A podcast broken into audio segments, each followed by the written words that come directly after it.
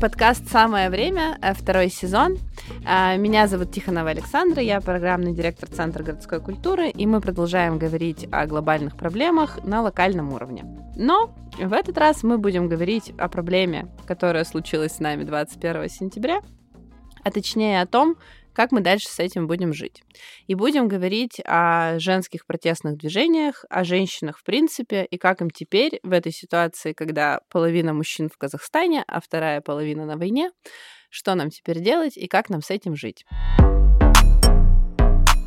21 сентября 2022 года президент Путин объявил в России частичную мобилизацию. В опубликованном указе не разъяснялось, почему она частичная. В документе не написано, какие категории граждан будут призываться, а какие нет. Также нет там указания количества граждан, которые собираются призвать. В тот же день министр обороны Шойгу в интервью заявил, что мобилизуют 300 тысяч человек, в первую очередь молодых, имеющих боевой опыт мужчин. Однако в СМИ появлялись цифры миллион и миллион двести. В течение всех последующих дней интернет заполонили видео с мобилизованными со всей страны. Стало очевидно, что призывают всех подряд, вне зависимости от возраста, опыта, учетной специальности и даже состояния здоровья. Одновременно из страны хлынул поток тех, кто не хотел быть мобилизованным. На границах с Грузией и Казахстаном выстроились многокилометровые пробки из автомобилей и автобусов.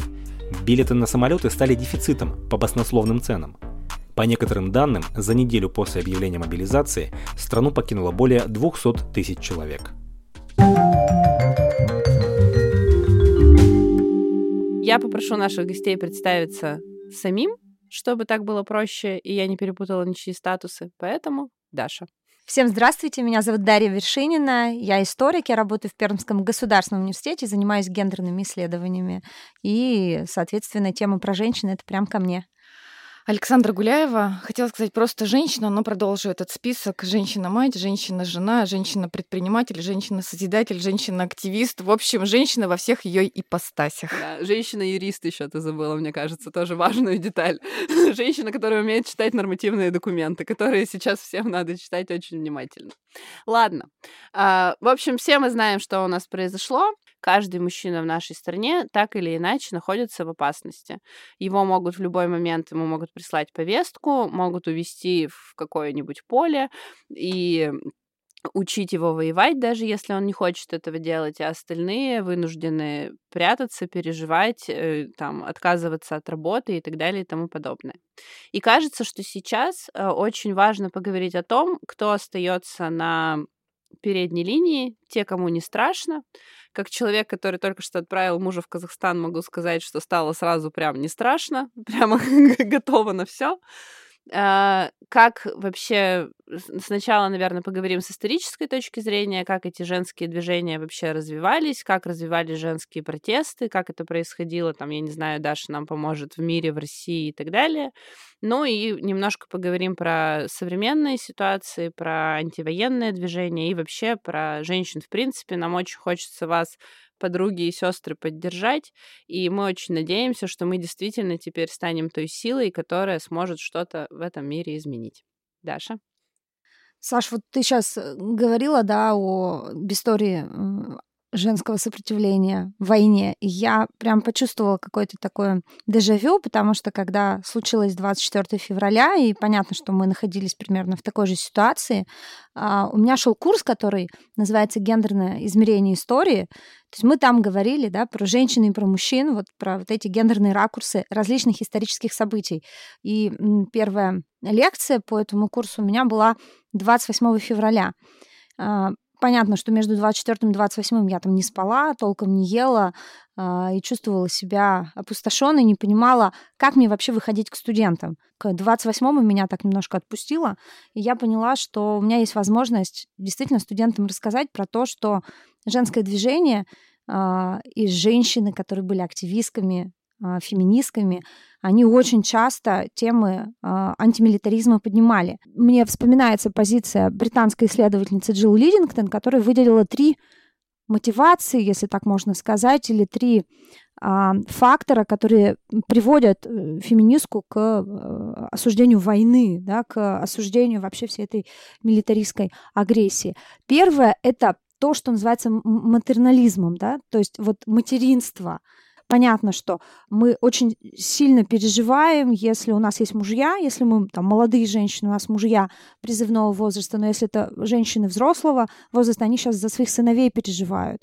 И э, вот эта идея о том, что женщина это то существо, которое несет жизнь, и знает, как она тяжело достается. И знает, как эта жизнь тяжело достается. Я тут с тобой абсолютно согласна.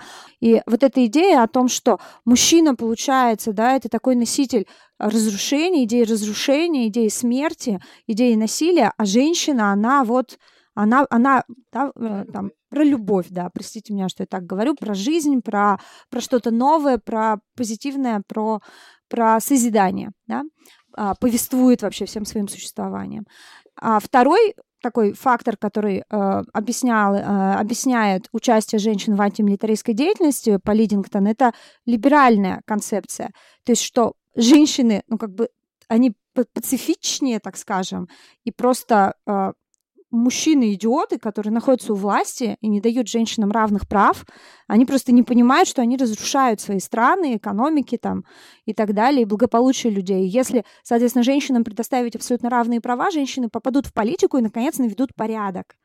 А, и есть просто действительно статистика, которая говорит о том, что как только женщин в парламентах становится достаточно, тут про достаточность спорят, но так в целом обычно говорят, ну, 30% от депутатов это типа уже достаточно.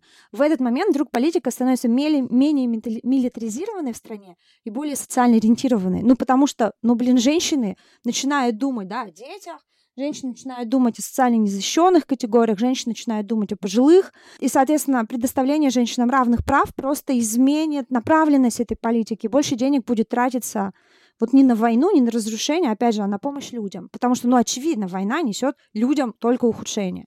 И третье — это радикальный такой подход. А радикальный подход, ну, как бы он снова нас возвращает к мужчинам-идиотам, но тут скорее не про мужчин-идиотов, а про мужчин-агрессоров. Что вообще, да, все, что касается агрессии, все, что касается силы, все, что касается ненависти, это какая-то такая мужская история, что это качество, присущее именно мужчинам, что женские качества по природе, и тут вот очень многие не согласятся, да, с этой радикальной а, концепцией, что есть ли вообще какие-то мужские и женские качества по природе, но это я сейчас оставлю. Радикальные феминистки считают, да, по природе есть женские качества. И опять, женские качества по природе — это созидание, это дарение новой жизни, а, это любовь, да, это, это, это что-то позитивное.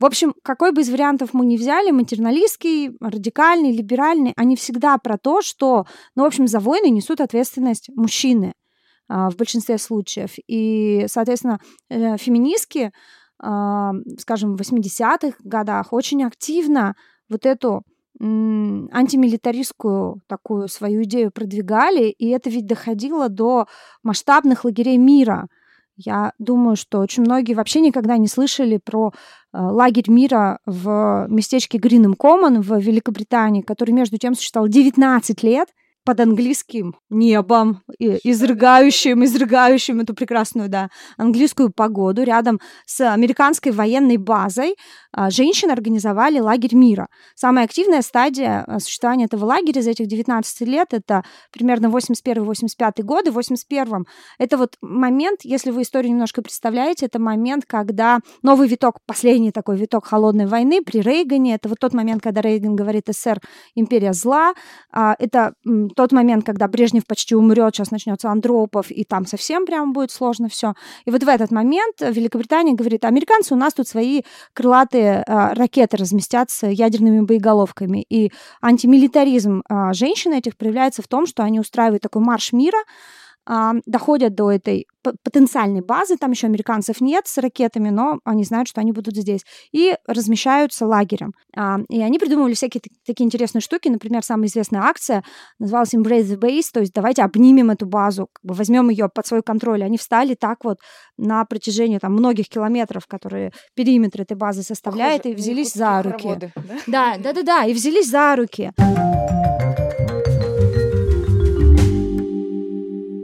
Кажется, что действительно наше общество все больше и больше двигается к идее там э, любви, к идее любви к детям и так далее. И в связи с этим вот эти как раз эмоции сейчас, это то, что мы видим сейчас, когда на протесты там в Дагестане, которые, ну, я не знаю, там все знают, что весь Дагестан был завешен всеми этими символами э, Z и V, и очень патриотично настроенный народ, и казалось, что это не то место, где возникнут эти протесты, но как раз вот эти матери сейчас, которые теряют своих детей, эти жены, которые теряют своих мужей, именно они выходят на протесты. И это как раз действительно вот про то, что мы все-таки начали, ну, как бы не знаю, я вот когда училась в школе, нам рассказывали про Великую Отечественную войну, и это все было про большое патриотическое движение, про то, что мы там спасаем свою родину, и как будто бы вот этих маленьких историй про, про жизнь, про, про людей, как люди теряли своих близких, нам эти истории никогда не рассказывали. Нам рассказывали это все масштабами, какими-то, там, я не знаю, Э, супергероями, которые всех спасали и так далее. А маленьких историй нам не рассказывали. А сейчас, благодаря интернету и так далее, мы видим вот эти маленькие истории, мы видим этих реальных людей, которые очень любят своих близких и очень не хотят их терять. И это действительно, да, про чувство там матери, про чувство жены и так далее. И вот э, в связи с этим э, Саша хотела нам рассказать про то, что ей рассказал психолог, да, про, про вообще про психику и про сохранение себя, что у женщины немножко по-другому в этом плане устроено.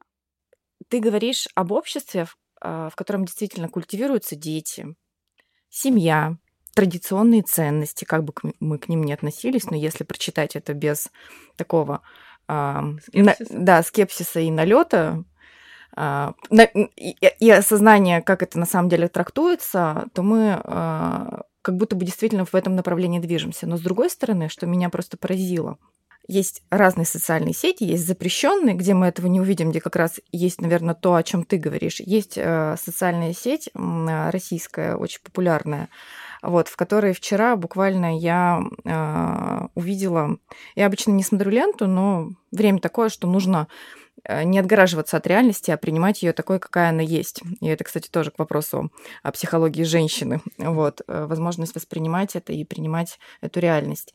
Так вот, э, под фотографиями мобилизованных и комментариями, естественно, там, таких провластных пабликов о том, что вот мы, значит, справляемся, отправили первые эшелоны, они там все там, счастливые в комках, ну вот в камуфляже, с ковриками, стоят на фотографиях, и вот они уже на пути в учебку или туда прибыли.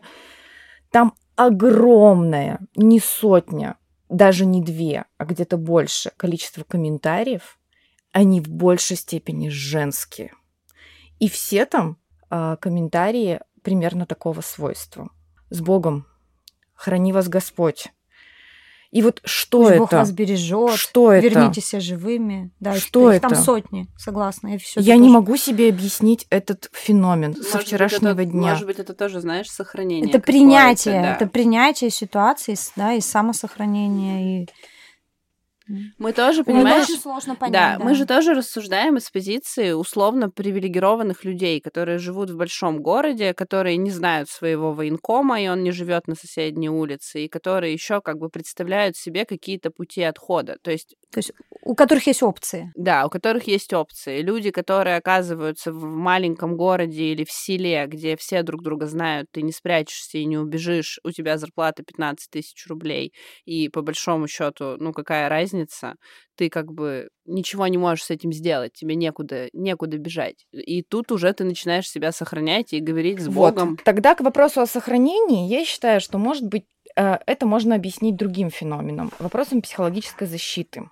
А, смотрите, для многих, как оказалось, даже в нашем с вами окружении, 21 сентября стало 24 февраля, фактически тем самым первым днем, в котором, а, ну, например, я так понимаю, присутствующие здесь а, все сознание, сознали и поняли, и уже прошли вот эти все стадии от э, отрицания до принятия фактически этой реальности. И именно сейчас мы как раз обладаем вот этой вот устойчивостью, да, из которой э, и сегодняшний выпуск, и наше рассуждение вообще о возможности сопротивления и какого-то движения, каких-то изменений, исходя из этого состояния. А это, возможно, такая психологическая защита, когда э, невозможно принять, допустить эту мысль, что они уезжают на смерть. А... Давай добавим еще на бессмысленную смерть. Это еще страшнее. И единственная возможность хоть какую-то выразить по отношению к этому эмоцию, это как будто бы поддержать хотя непонятно, что поддержать. И я, конечно, сейчас, да, действительно, э, это уже не связано как бы с этими комментариями в пабликах, вижу очень много женщин вокруг, да и мужчин, собственно, а, которые проживают вот эту стадию отрицания. И у нас есть немножко, мне кажется, вот этого времени, когда мы вокруг будем видеть много людей, которые осознали, ну, точнее, даже, наверное, увидели, что ли, но еще не осознали. Но, с другой стороны, как ты правильно сказала, а, те женщины, которые почувствовали, приняли, поняли все еще 24 февраля, уже прошли все эти стадии за эти там 7 месяцев. И мне а, самой даже в какой-то момент показалось, что как будто бы снова 24 февраля, и снова а, я рассыпалась на тысячу кусочков. Но это продолжалось ровно один день. Удивительным образом, на следующий день я себя обнаружила абсолютно собранным человеком, у которого точно есть план.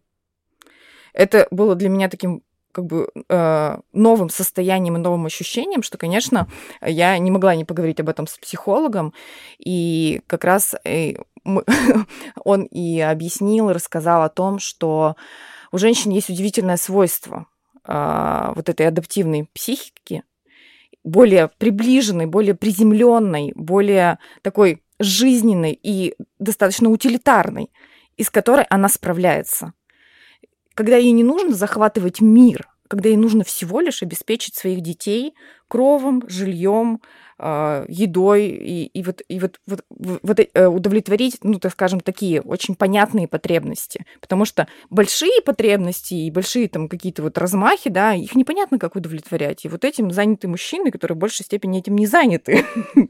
А женщины, они решают очень такие понятные задачки по жизни. И ярким примером действительно в нашей истории это были там 90-е, когда а, мужчины спивались, а женщины а, шли торговать на рынок и таким образом вывозили вообще всю эту историю, и вся экономика, пожалуй, на этом и выехала. Вот, поэтому э, то, что нужно, наверное, да, сейчас понять и на что точно рассчитывать, что сейчас э, среди образованных, умных, таких проактивных, созидательных женщин, много очень женщин, готовых к следующей стадии. То есть они уже все эти стадии прошли, они сейчас находятся в абсолютно устойчивом состоянии, когда они понимают, что да, война, в принципе, 21 сентября для них ничего нового не произошло. Точно так же продолжается война. И все, в принципе, ожидали мобилизацию. Да, безусловно, мы много чего можем ожидать, но когда это происходит, это становится какой-то такой шоковой терапией. Вопрос, как быстро ты ее переживешь.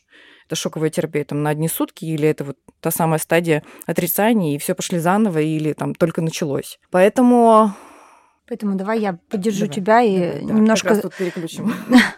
Да, я, Саш, с тобой вообще абсолютно согласна, потому что ровно этот же пример про 90-е я тоже привожу своим студентам, когда мы, например, задаемся вопросом, ну, кто, кто сильный пол, как мы вообще эту силу измеряем. И мне кажется, что способность э, быстро среагировать в прыжке, что называется, в кризисные моменты, это то, что отличает женщин, э, во всяком случае, э, в этой несчастной и богатой на повороты истории стране.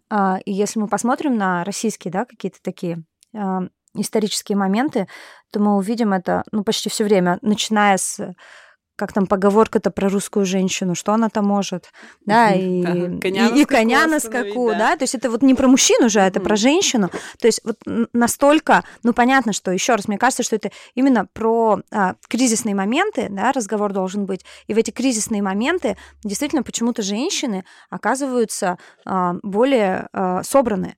В запрещенных социальных сетях, а, запрещенных в России, сегодня я читала а, дискуссию украинцев про, про то, что вот, э, значит, когда эвакуация была а, с Украины, то из Украины уезжали женщины и дети, а мужчины оставались. А типа вот в России, да, сейчас бегут мужчины, а, а женщины дети остаются. И Для меня это был тоже интересный такой момент размышления. Я пока вот не сформулировала, я с большим интересом это прочитала. Но это же не дискуссия, это же на самом деле законодательное ограничение. Мужчинам нельзя было выезжать из Украины. И точно так же сейчас это наоборот, да, то есть мужчины сейчас в опасности ну, с точки зрения прогрессивного общества, поэтому это все э, здесь, мне кажется, вообще нет предмета для дискуссии, потому что это исключительно законодательные такие как бы э, вещи военного времени. Но это с другой стороны, другое, ты да. понимаешь ведь, что можно уезжать всеми семьями, Всем но вместе, у нас да. действительно очень много сейчас ситуаций, когда женщины остаются здесь. Посмотри, вот на, напротив нас Александра сидит. Женщины и дети остаются здесь, а мужчины уезжают. Это не означает, что мужчинам не надо уезжать. Я тоже очень хочу, чтобы мой муж уехал. Но я про то, что действительно российские женщины, они вот, ну, принимают просто это. Это даже не про то, что принимают. Это, во-первых, вопрос безопасности, да, то есть ты оцениваешь риски риски, ты понимаешь, что тебе условно там, я не военно обязана, у меня нет военной специальности, и понятно, что как бы мои риски минимальны сейчас, а с другой стороны, ты снимаешь с себя вот этот момент, как сказать, э, ты перестаешь бояться за близкого человека. Тебе становится значительно легче жить. Ты можешь дышать, делать документы, я не знаю, ходить уже, можно так говорить, ходить с плакатами на улице, там все что угодно. Ну, то есть ты можешь уже высказывать свою позицию, не боясь, что завтра к тебе в 3 утра приедет воронок и начнет стучаться в дверь. Потому что такие ситуации мы тоже наблюдаем, когда мужей-активисток и мужей там журналисток пытаются забрать, хотя они вроде бы не попадают под призыв, но тут как раз в момент можно и вас попугать сказать. Поэтому в этом плане, конечно, ты как бы ты безусловно оцениваешь риски, но то, что есть ощущение, что в какой-то момент здесь останутся только женщины, он немножко такой. Он, с одной стороны, очень позитивный, потому что я понимаю, что мы тут все быстро скооперируемся и решим все проблемы, которые быстро договоримся, да. А с другой стороны, конечно, это очень страшно, потому что там, да, я условно как бы защищена экономически, у меня нет ситуации, что у меня кормилец сейчас уехал и нам нечего есть, но у многих именно такие возникают ситуации. То есть, когда муж уезжает и на войну, э, в эмиграцию, неважно, люди остаются фактически без средств к существованию. Ну и получается, женщина берет на себя всю ответственность э, за не всё. только за себя, да. да, и за свою жизнь, но и за детей, фактически за сохранение семьи как таковой. Давайте поговорим еще немножко про Дагестан, про Якутию, про Бурятию, то, что мы видим сейчас, потому что я э, с огромным уважением и прямо респект всем этим людям, которые выходят на улицы. Кстати, интересный феномен, да, Дагестан все-таки культурные особенности. Если вы смотрели видео, очень все равно они по сравнению с тем, как ОМОН ведет себя, например, там на протестах в Москве и так далее, очень аккуратно они к женщинам относятся. То есть вот это тоже культурная история, что они никого не, не бьют дубинками по головам этих женщин, а скорее полицейские, убегающие от женщин. Мне очень понравилось это видео, мое любимое теперь. Вот. Или Якутия, да, где они там берут в хоровод вводят хоровод ну, или давай начнем с Беларуси, да, да, она, где, где да. женщины выходили. Да, это, конечно, завораживающее все время зрелище, а, когда ОМОН, а, российский или белорусский, против женщин. Но вот и вот в этой ситуации, да, человечность, она остается где-то или не остается. Понятно, что здесь это игра, да, в том числе использование того ресурса, который должен их остановить. Не всегда это останавливает, действительно. А, я скажу, что женщины все-таки отчаяние в этом смысле, да, а, мужчину. То есть тогда, если выходят женщины, вот так вот я скажу, то есть если выходят женщины, если они уже а, отчаялись до такой степени, что они готовы выйти на улицы, но это означает, что мужчины а, провалили вообще все, что можно, и остается только надеяться на, на, на то, что это другой голос будет услышан. А как вообще дальше развивается вот это движение в России? То есть мы видим, мы видели женские митинги там в феврале 20 получается, года, да, когда в поддержку Юлии Навальной выходили женщины вот в этой там черной одежде с красными сердечками. Это были там первые митинги, там не очень большое количество, но это все равно в столицах, и это как бы было заметно. Как это вообще сейчас развивается? Есть ли какие-то исследования, статистика, что-то по этому поводу? Если честно, мне не встречались а, какие-то статистические данные. Я, конечно, подписана и слежу за активистками а, феминистского антивоенного сопротивления. Понятно, что а, значительная часть и, наверное, даже основная часть тех, кто а, продуцирует какие-то идеи в ФАС, они находятся за границей, в безопасности. Но, тем не менее, очень много акций они в течение этих семи месяцев провели. Я думаю, что отчасти из них вы как минимум слышали. А, одна из э, последних, видимо, акций феминистского антивоенного сопротивления — это записка родителям Путина на могиле. Да, Видели, она наверное, прекрасная. Прекрасная да, записка да. по поводу того, что ваш а, сын, сын безобразно себя ведет, да. примите уже какие-нибудь меры. Да, или про то, как женщины надевали траурную одежду, да, и там выходили на улицы. А, они придумывают каждый раз разные форматы. Здесь тоже можно обсуждать а, правомерность, справедливость этих форматов, но то, как по-разному они предлагают а, бороться с этим, там, обливая а, когда-то они предлагали обливать монументы перед 9 мая да, красной краской для того, чтобы показывать вот эту идею крови, которая проливается. Мне кажется, что это ну, такие важные идеи. А мне еще видится, что в этом очень много интеллекта. Такого тонкого, тонкого сопротивления, потому что там а, в дни а, протестов, которые были объявлены а, и жестоко пресекались в феврале и в начале марта, женщины ходили с желтыми цветами, или вот эта вот эта акция, про которую ты говоришь, женщины в черном, это, мне кажется, акция, которая вообще весь мир захватила или вот эти истории, да, там, э, с... ну, в общем, истории с цветами, с какими-то такими вещами, которые сразу не поймешь. Ну, то есть, когда я, например, вышла с плакатом «Все будет хорошо» белыми буквами на черном фоне, никто не понял, никто не поймет. Этот пост сто процентов пересылали, и, ах, вот что это было, но это на самом деле история про тонкую вот это нужно обладать интеллектом, чтобы понять, что это, оказывается, фраза Ройзмана, которую он обычно говорит. Тут же надо понимать, да, что уже, ну, там, классические формы протеста часто, ну, не срабатывают э, в России. А, и это, ну, очевидно, к сожалению, для нас, что надо придумывать что-то новое. То есть, э, ну, не выйдет миллион, да, просто потому что уже запуганы. Потому что он уехал. Да, или потому что он уехал, да, этот миллион уже действительно. Вот. А, соответственно, ну просто выходить э, на протест, да, и ожидать, когда тебя там дубинкой э, замочит ОМОН, ну, бесполезно.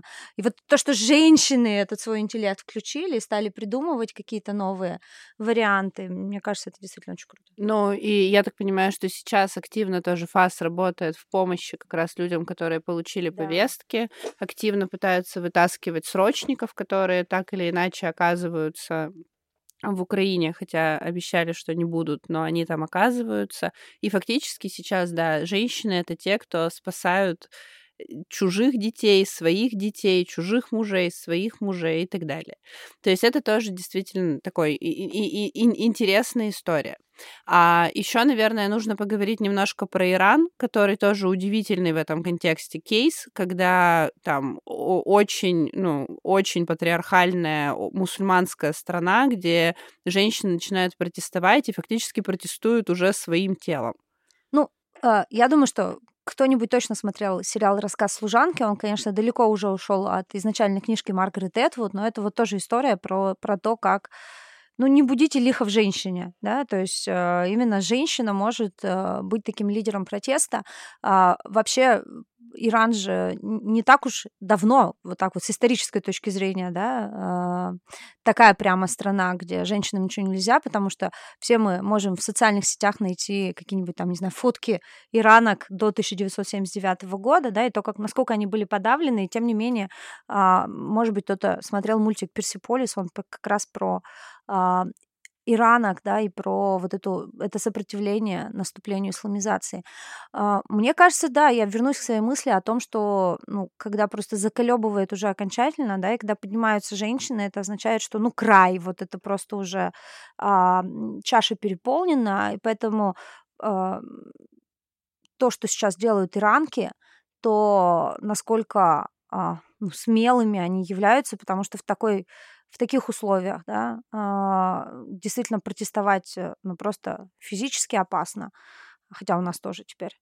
А, мне кажется, что это свидетельство того, что какие бы религиозные взгляды, какие бы ценности ты не разделяла, я уверена, что а, может быть, они, многие из них только сейчас, да, начали там снимать эти паранжи, хиджабы, но вот эта ценность жизни, а, для женщин она определяющая. И часто, или если не почти всегда, то часто революционные события, они провоцируются такими вот несправедливыми убийствами, как то, что произошло в Иране. И женщины особенно остро ощущают эту несправедливость, да, лишение человека какого-то жизни.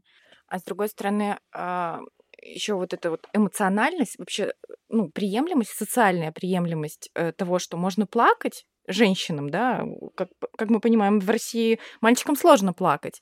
А, если вы помните, первые месяцы войны, ну, по крайней мере, у нас в офисе, Саша знает, точно был такой мем, как «Ревущая Саша», потому что я просто, я не переставая, мне кажется, все время плакала, рыдала, стонала, и это, в общем, разные стадии э, такого выражения эмоций, но это правда тоже один из способов, да, чисто женских, но вот он, правда, и социально приемлемый, и, видимо, реализуемый, как-то проще у женщин выражать свои эмоции, выражать их эмоционально, и это помогает нам сохранять себя, потому что мужчины, как известно, э, зачастую там переваривают эмоции внутри себя, и это выливается там в психосоматику, потому что не выражают их и прочее. Да, это все плохо заканчивается. А у женщин вот эта вот устойчивость еще появляется благодаря тому, что они вот это все лишнее из себя а, извергают разными способами. Поэтому тут, конечно, одна из мыслей, которую точно э, мне бы хотелось сказать всем, кто нас сейчас слушает, не стесняйтесь, пожалуйста, это нормально.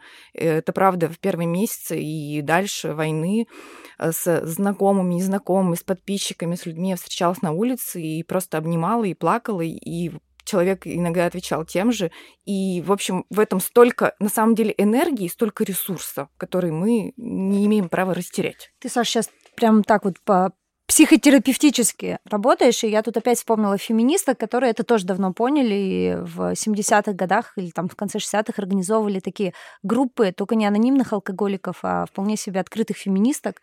То есть это, да, вот такой вот между собойчик, вот мы просто встречаемся, обнимаемся, плачем, я не знаю, там, делимся какими-то своими личными переживаниями, и вот в этот момент, поддерживая друг друга, мы вдруг что-то понимаем ну, там, про мужчин, про систему, про, про то, как это устроено и про то, как это победить. То есть это через личный опыт, а, да, э, становится, становится какой-то стратегией выживания, ну или стратегией изменения той ситуации, которая в жизни существует. А, и поэтому еще одна вещь, которая, на мой взгляд, приводит к женскому протесту, это осознание того, что, э, во-первых, любая беда, да, там, у другого человека, она тобой воспринимается как личная, я уже сказала, да, про то, что женщина эмоционально на э, каждую такую историю будет реагировать. Ну, то есть невозможно остаться, да, равнодушной, но если только ты не там не зазомбирована пропагандой, которая расчеловечила, да, тех, кто с другой стороны а, в, твоей, в, твоей, в твоей голове. Вот. А с другой стороны, это приводит тебя к тому лозунгу феминизма, который лично это политическое. Ну, то есть я переживаю, да, личную ситуацию, но это не потому, что там мне не повезло, э, не знаю, или там моему мужу не повезло, а потому что, блин, не повезло сейчас всем мужчинам в России. А, и проблемы в системе. А давайте еще поговорим вот про горизонтальность протестов, да, что, например, вот феминистское антивоенное сопротивление очень гордится и всегда, ну, как бы, э, как указывает на то, что у них абсолютно горизонтальные связи, там нет лидера, и что они все решения принимают вместе и так далее. Насколько это вообще рабочая схема, и нужна ли нам какая-нибудь условная, я не знаю, Лидерка. Лидерка, да, условная лидерка. вот, Сашка побежит первая. Э, нужна ли нам условная лидерка для того, чтобы... Я за Сашей не успею. для того, чтобы как бы это движение поддерживать. То есть насколько важно там, условно говоря, в какой-то момент называли там Юлю Навальной такой, э, как, как лидером движения, да? Но насколько вообще это важно? Или вот это как раз, вот эта горизонтальность и позволяет сохранять как раз эти э, феминистские и женские движения? Ну, нудно как история историк отвечу, что очень часто революции происходят тогда, когда лидера нет, ну, то есть, когда достало, да, когда уже вот эта последняя черта пройдена, лидер не обязательно нужен.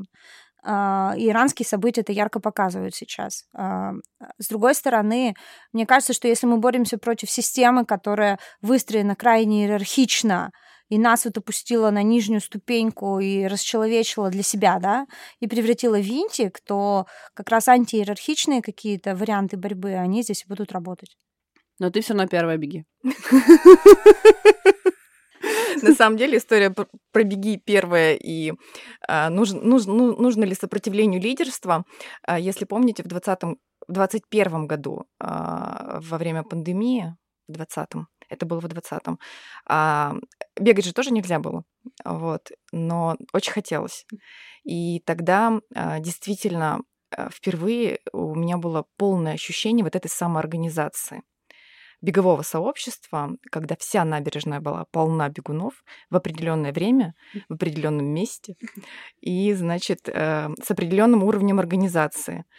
И казалось, что действительно вот это все самоорганизация, но надо помнить, что, как ты правильно сказала, Даша, в нашей иерархической э, системе и структуре, конечно же, в полицию вызвали кого? Меня. Ну, кому-то надо было это да, объяснить, да, что это все да. кто-то организовал, Что- что, они не сами. Ш- Да, что действительно а, даже при таком уровне самоорганизации, когда никто никого не заставлял, и было, были предложены разные варианты, да, вы можете прибежать хоть где, не обязательно бежать в этом месте в это время, но люди почему-то выбрали это время это место, потому что им важно было оказаться рядом друг с другом, увидеть друг друга, почувствовать, что мы вместе и мы там, не... Мы, мы, мы все сможем, да, но для системы этот лидер обязательно найдется. Так что, наверное, этот вопрос такой риторический. И еще тоже важный вопрос. Даша, как ты вообще оцениваешь э, сегодняшнюю ситуацию? Будем ли мы видеть протесты дальше в регионах или в, в Москве уже наконец-то, может быть, кто-нибудь выйдет? Хорошо быть историком, а не политологом, и сказать, что я сейчас вообще ничего не вижу а, с горизонтом планирования. А, Если даже уже студенты, я тут э, писала в запрещенной соцсети, студенты подходят и спрашивают, а вы будете в следующем году в университете? То есть э, при том, что э, я должна открыть магистратуру, я говорю, ну давайте, вот у нас есть две реальности, то есть мы сейчас можем магистратуру 2023 года пообсуждать, а потом а, понять, э, будет ядерный взрыв или не будет. То есть, ну, я честно скажу, что я сейчас а, не очень понимаю, что будет. Мне кажется, что скорее такие вот а, какие-то а, низовые а, практики а, хитрого протеста это то, что ну, реально. Потому что выходить сейчас под дубинки. Ну, пока всех не, не кто с дубинками туда не, увезут, уедут- не уедут, пока их туда да, не увезут, да. да, выходить сейчас под эти дубинки бессмысленно. А я займу эту свою роль психотерапевтичную и скажу о следующем наблюдении, о том, что очень много злости. В женщинах сейчас пройдет вот эта первая стадия, как вы помните, после отрицания, да, там есть определенная стадия вот этой агрессии, злости, а злость — это энергия изменений. Да, и последний вопрос. Давайте все-таки попробуем дать какие-то советы, как прийти к устойчивой осознанности, как Александра, как искать в себе силы, э, не верить в ядерный удар, как Даша, я надеюсь. Вот. Я со своей стороны могу сказать единственное, что я, правда, перестала бояться, и я очень советую не бояться. Мне кажется, это важно. Саша, какие комментарии?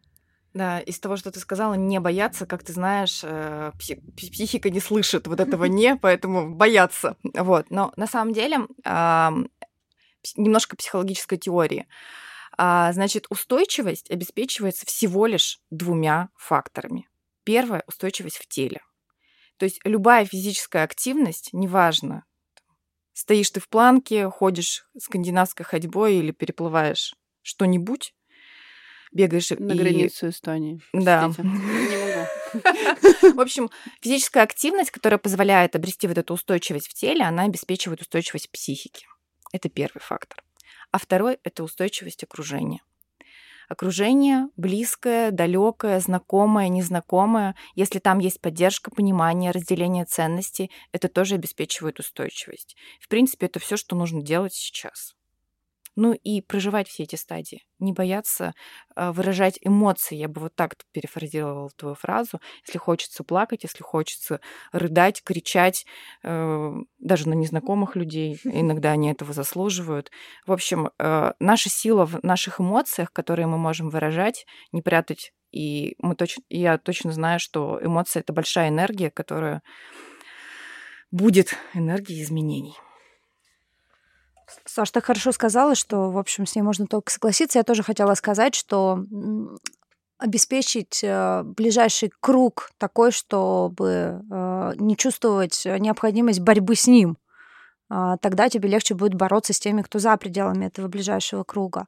А, и, ну, это как вот такая маска, да, там, обеспечьте себя, сначала себя, потом ребенка, но чтобы себя обеспечить, нужно сделать так, чтобы рядом с тобой находились люди, которые тебя поддерживают. Тут вот однозначно. А, и я над этим работала с 24 февраля. А, я знаю, что там были люди, которые на меня обиделись, когда там я, ну, предположим, разорвала какие-то там связи, контакты, ну, просто потому что мне было важно, чтобы а, меня слышали, видели, читали, да, или я там слышала, видела, читала и разговаривала только с теми, кто а, может быть, не сто процентов, как я думает, потому что очень сложно думать там сто процентов, как я, да, но те, кто в базовых вещах со мной солидарны, и мне гораздо легче а, поэтому. А, но у меня есть еще один, да, одна вещь.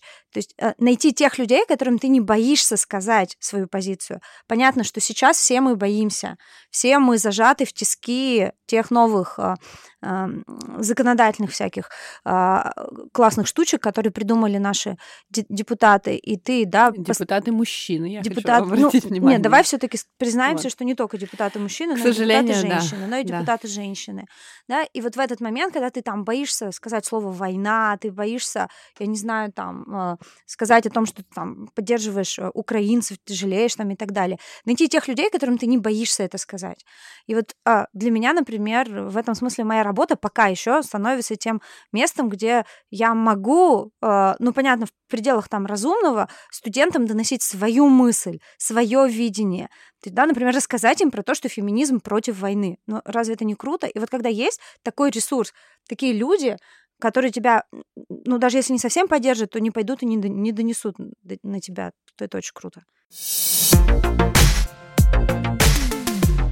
И мне кажется, что еще очень важно э, как бы, в этом контексте сказать, что помимо того, что мы должны, да, что наш ближний круг должен нас поддерживать, мы должны не забывать, что есть дальний круг, который может нас не поддерживать, и как-то подглядывать за ними все равно надо, с одной стороны.